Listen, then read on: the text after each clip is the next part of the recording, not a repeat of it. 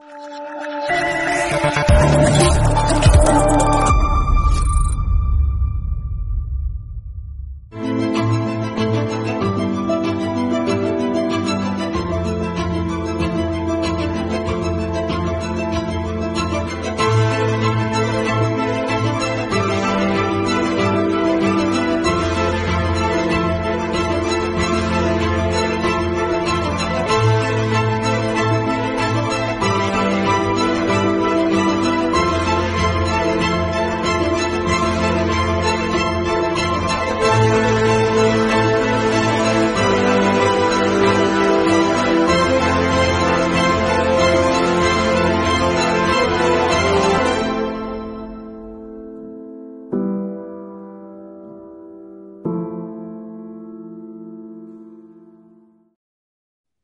¿Qué tal, Carles? Buenas noches. Hola, buenas noches. Perdonen el retraso, pero estábamos hablando del Facu, que ya sabes que ha sido obligado a, rectificar, eh, no él, en televisión española, eh, por unas barbaridades que dijo este elemento. He visto que en Twitter has comentado algo.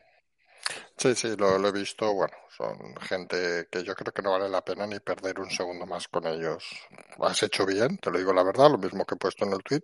Yo creo que hay cosas que no se pueden, digamos, dejar pasar. A partir de ahí, cada uno es responsable de lo que sea. A mí me ha hecho gracia el vídeo cuando dijo aquello, que encima en el, en el, en el plató todos estaban prácticamente haciéndole reverencia. Es bastante alucinante lo del nivel de este país.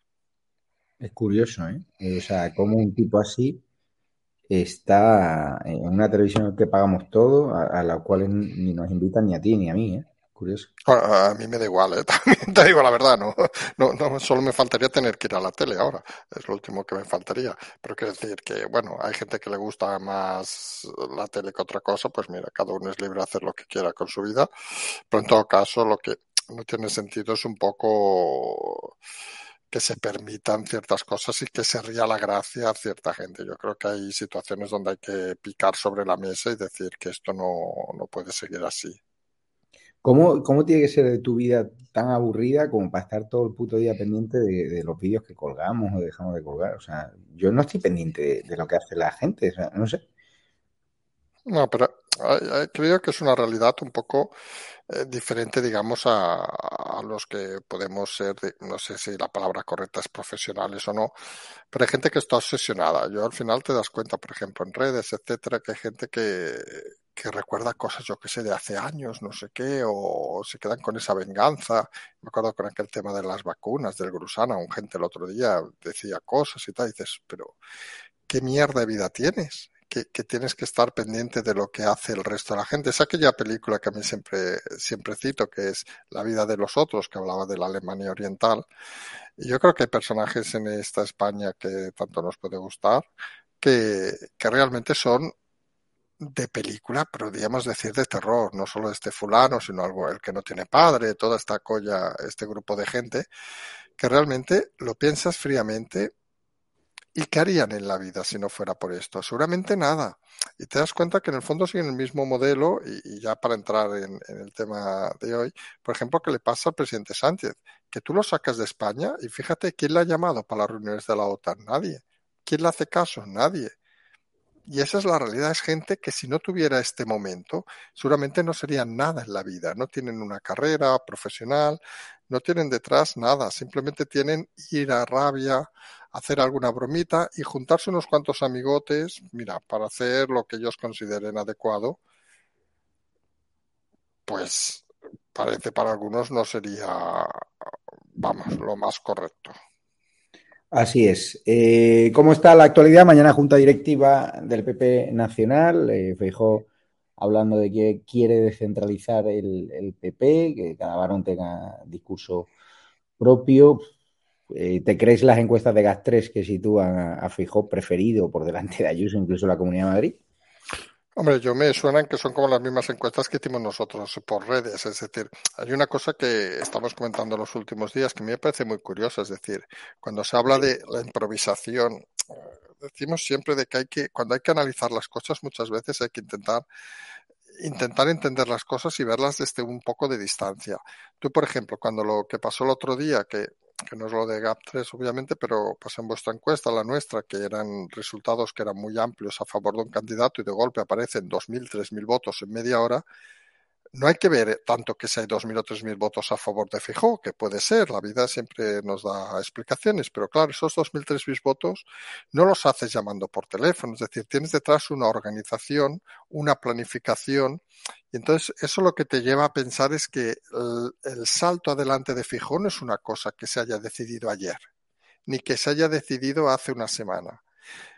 Parece o al menos la sensación que tenemos algunos, y por los movimientos incluso que se ven en, en medios de Madrid, etcétera, que es algo que llevaba tiempo intentando vehicularse que se aprovechó el momento, esa ventana oportunidad a partir del, del, follón de la denuncia del hermano de Ayuso, etcétera, etcétera. Pero está claro que lo de Fijó, el asalto, digamos, de Fijó, que algunos, yo te soy sincero, no lo vemos un mal candidato. Comparado con Casado, todo el mundo es buen candidato, obviamente. Eh, pues algunos creemos que es un asalto que ya estaba hace tiempo preparado y si estaba preparado toda la parte, digamos, de redes, mediática, etcétera, de medios incluso, quiere decir que el resto también seguramente está preparado. Es decir, que nadie se espere improvisación, porque aparte, Fijo es un personaje que no se deja llevar por la improvisación. Es decir, que cuando toma decisiones las tiene bien maduradas y las tiene bien claras. Y sí, la verdad es que ha sido un ataque muy bestia en cuestión de, de días. O sea, GAT3, redes sociales, medios afines que pasan al otro, al otro bando. No sé cómo acabará esto. ¿Qué esperas de la Junta Directiva Nacional mañana? Hombre, yo supongo que en un momento u otro acabará dimitiendo el señor Casado, sea por activa o por pasiva.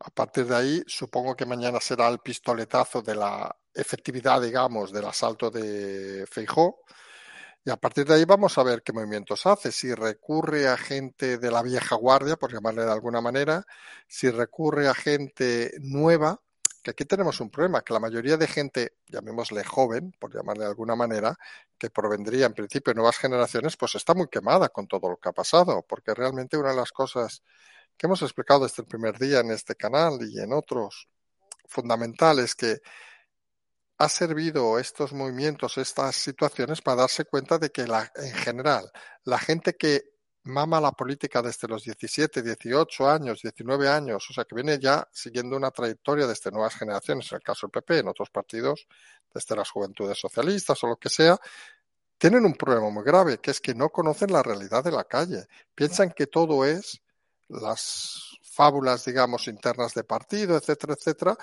y lo hemos dicho múltiples veces, que para gobernar, para gestionar una sociedad, para gestionar un país o una ciudad o lo que sea, lo más importante siempre es conocer la realidad de la gente. Y si es gente que ni ha trabajado, ni ha pagado una nómina, ni ha recibido una nómina, ni ha enviado un currículum, ni ninguna cosa de estas, pues se hace difícil pensar qué van a hacer. A partir de ahí, lo que hará Fijo, yo creo que no va a tirar precisamente de gente joven, yo creo que va a tirar de gente experimentada, de la vieja guardia, es mi opinión, a lo mejor me equivoco, y a lo mejor aparece alguna sorpresa.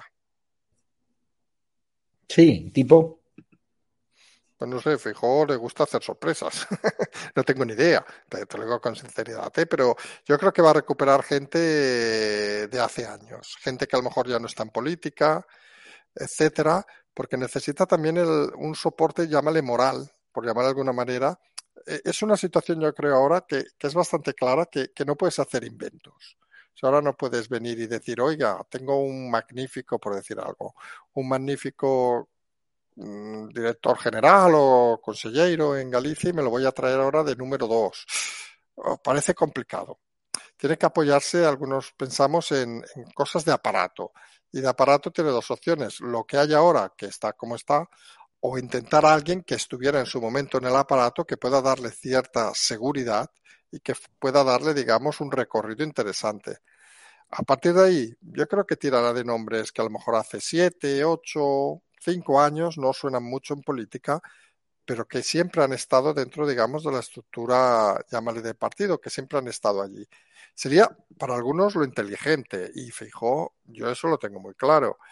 Fijo, otra cosa no, pero inteligente es bastante, con lo cual yo creo que no va a ir a hacer inventos, ni a, ni a probar cosas nuevas, ni a tirar de, de gente, digamos, sin experiencia, porque sabe que se la está jugando y se la va a jugar con gente que él considere que tiene la experiencia suficiente para dar algún tipo de asalto importante.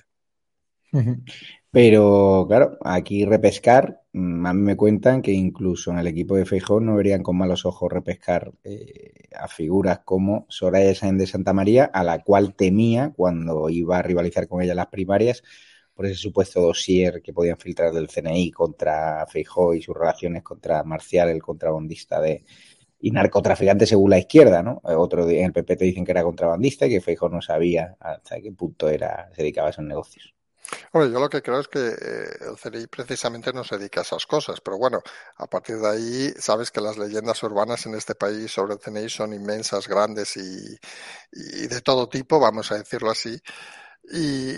Y veríamos a ver, al menos sí que es una política que ha salido de la política, está en un buffet, no, no ha hecho vida pública para entendernos, o sea que se ha desmarcado bastante todo lo que pasa y ciertamente sería interesante que hubiera gente, digamos, que no haya estado vinculada con la política estos años. Ella podría ser un hombre, ya veríamos si se acopla o no se acopla, porque al final el, la erótica de la política sabes que atrae a mucha gente. Y hay gente que le puede interesar volver porque, mira, pues tendrá un buen trabajo, cobrará mucho más seguramente, pero hay gente que le gusta el ritmo ese de la política y veremos a ver si van por ahí los tiros o por otros lados, pero sí que puede haber nombres, llamemos históricos, que a lo mejor en un momento u otro deciden apostar por una línea diferente. Porque lo que está claro es que el PP no solo tiene que cambiar al presidente, y eso creo que todo el mundo lo ve evidente, es decir, ha de cambiar algo más que la presidencia, ha de cambiar el estilo, ha de cambiar las formas, etcétera, etcétera.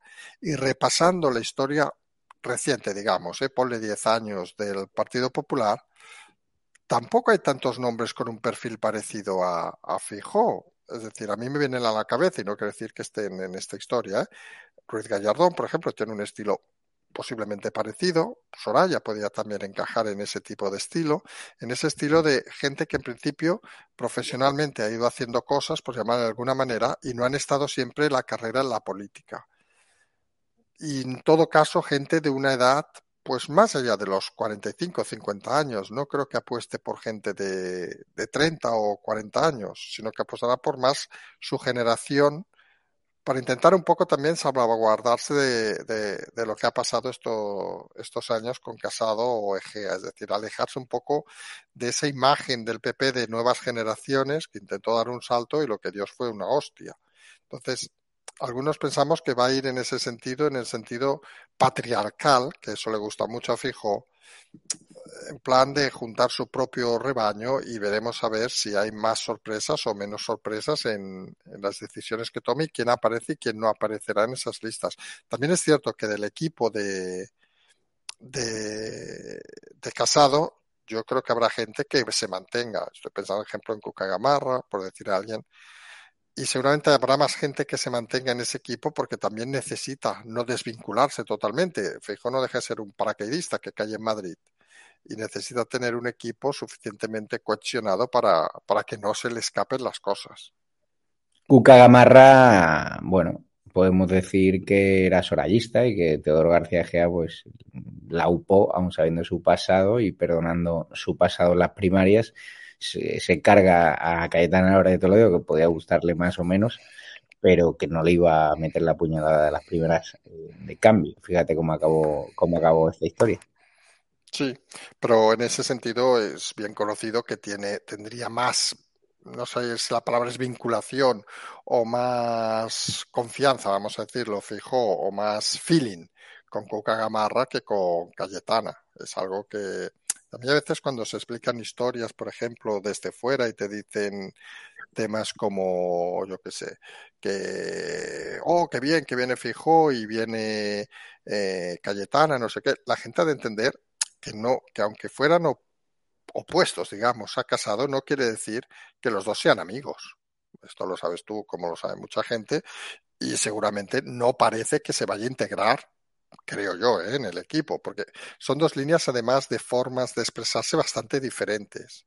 Uno parece más la tranquilidad y la otra parece más un poco, un ala un poco más rotunda, vamos a decirlo así, por no faltar al respeto a nadie.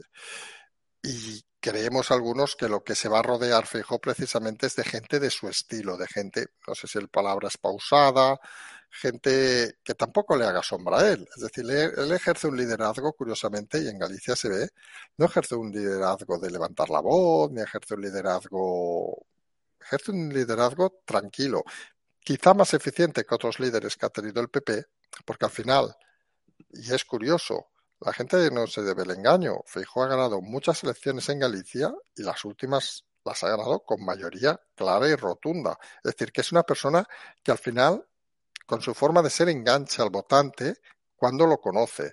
Y lo que necesita Feijóo ahora mismo es que esa, transmitir esa imagen de conocimiento, de tranquilidad, de buena gestión, lo que transmite en el caso este en Galicia, transmitirlo obviamente al resto de España. Y eso es un esfuerzo que le va a hacer dormir muy pocas noches y visitar muchos sitios, porque Fijó fuera de Galicia tampoco es un personaje tan conocido, digámoslo con claridad.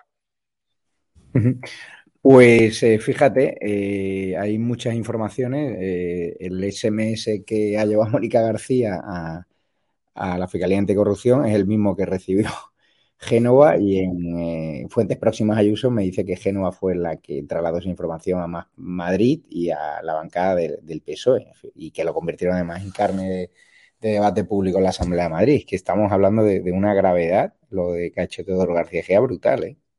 a ver, yo me he leído la carta, vamos a ver, que quienes hemos hecho cosas por la vida, esa carta la puede redactar tu hijo para cabrearse con un profesor. Es que que hubieran hecho caso ya a esa carta ya tiene delito, porque es una chapuzada de, tres al cuarto. Que la carta encima insinúe que se pida un documento confidencial, pues sorprende, porque se sobreentiende que para hacer caso a la carta alguien en el PP, y hablamos de casado, o quien sea, o Egea, ha pedido ese documento a Hacienda y ya me dirán cómo consigues un documento personal de alguien. Pues en principio saltándote las leyes. Eso en el fondo, y creo que todos somos conscientes, ha sido una campaña contra Ayuso que lo que algunos pensamos que lo que está haciendo obviamente es retrasar su posible movimiento y lo que hace Ayuso, creemos también inteligentemente, lo hemos dicho, no tiene ningún sentido que haya ahora encima una pelea en el PP y a cada uno le llegará su tiempo, pensamos. Y a partir de ahí se somete, digamos, Ayuso a, a Feijó mientras le permita presidir Madrid, pues parece un acuerdo que a los dos les beneficia. Cuenta el diario.es ahora en su versión de mañana, el documento oficial de la adjudicación por la que el hermano Ayuso cobró una comisión no tiene código de autenticidad. Es decir, que dan a entender que se hizo a posteriori. Y claro, eh, lo que me cuentan en Sol es que en ese momento la mayoría de los funcionarios estaban teletrabajando. Entonces, claro, era muy complicado firmar manualmente ese tipo de historia y que no es la primera vez, lo atribuyen a un error informático.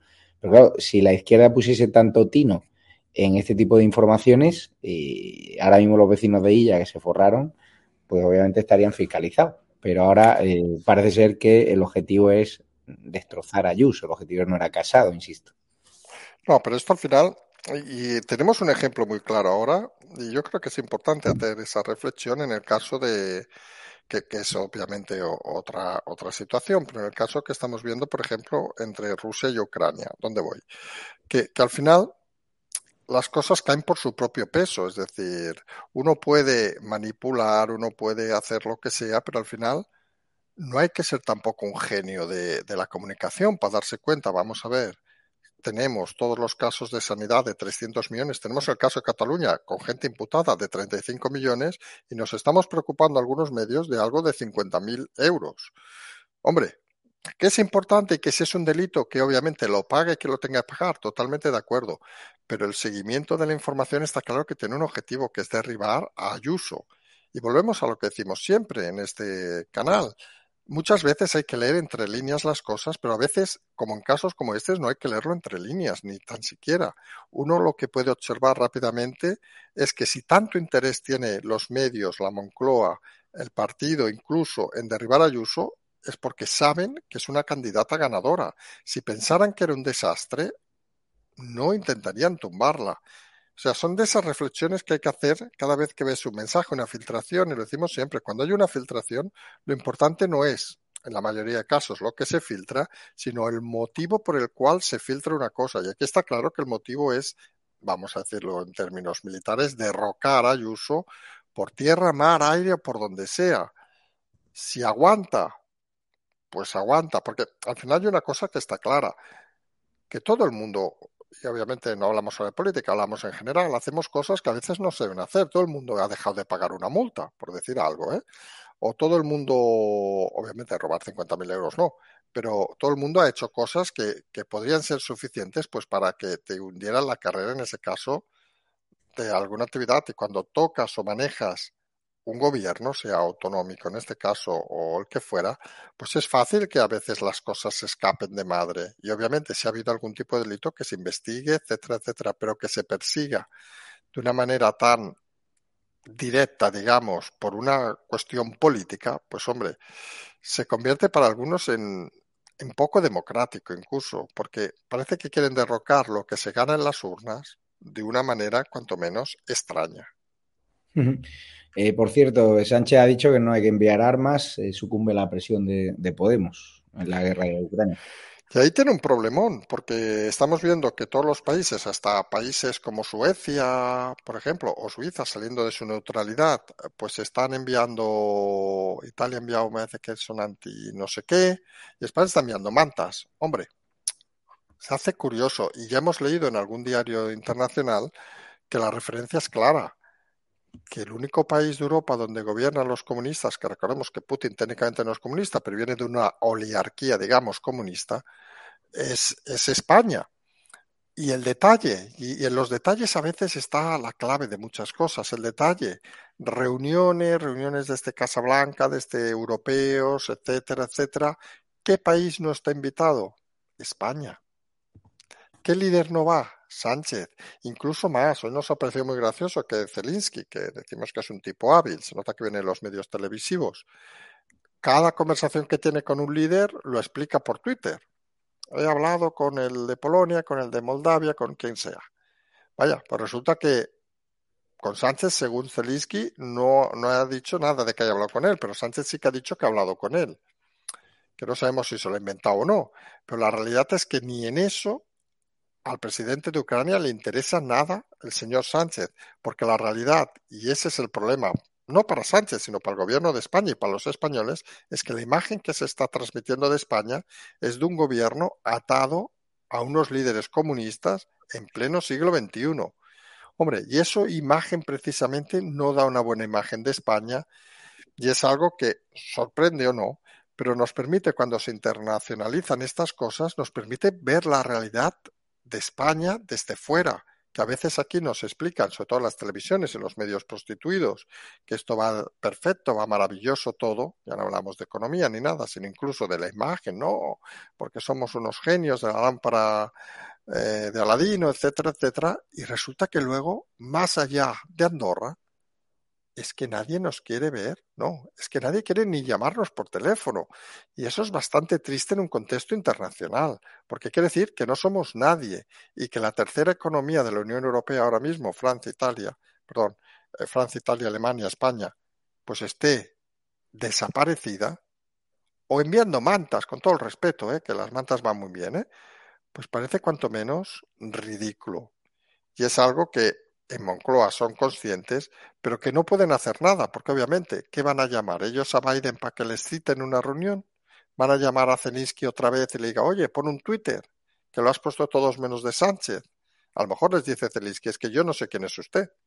Y esa es la triste realidad del gobierno actual, que está en una deriva de imagen internacional muy grave.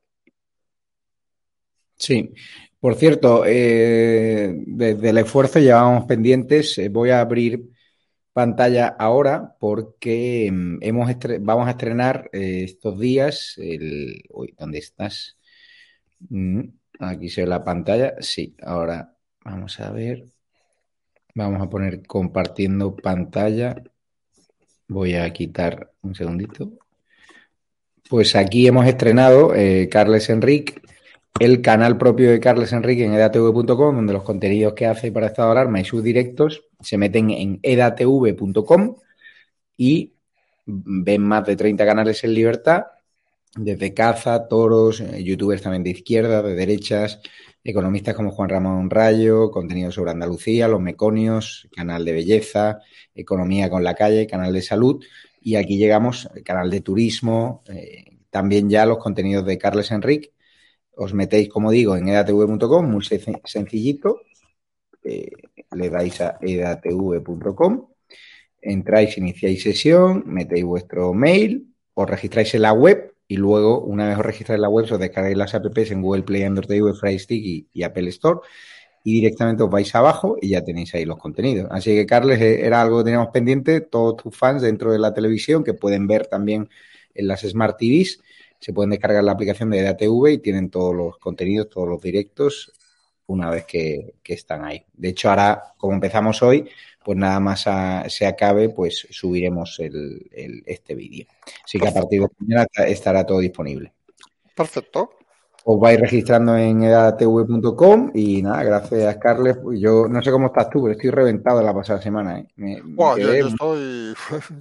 Yo, porque no te puedo explicar cómo estoy, pero yo estoy fatal. pero bueno, solamente me voy a coger un par de días de descanso pero bueno, cosas, tú eres un, chico joven y tú puedes hacer muchas cosas y tienes más capacidad de aguante que la gente que somos más mayor.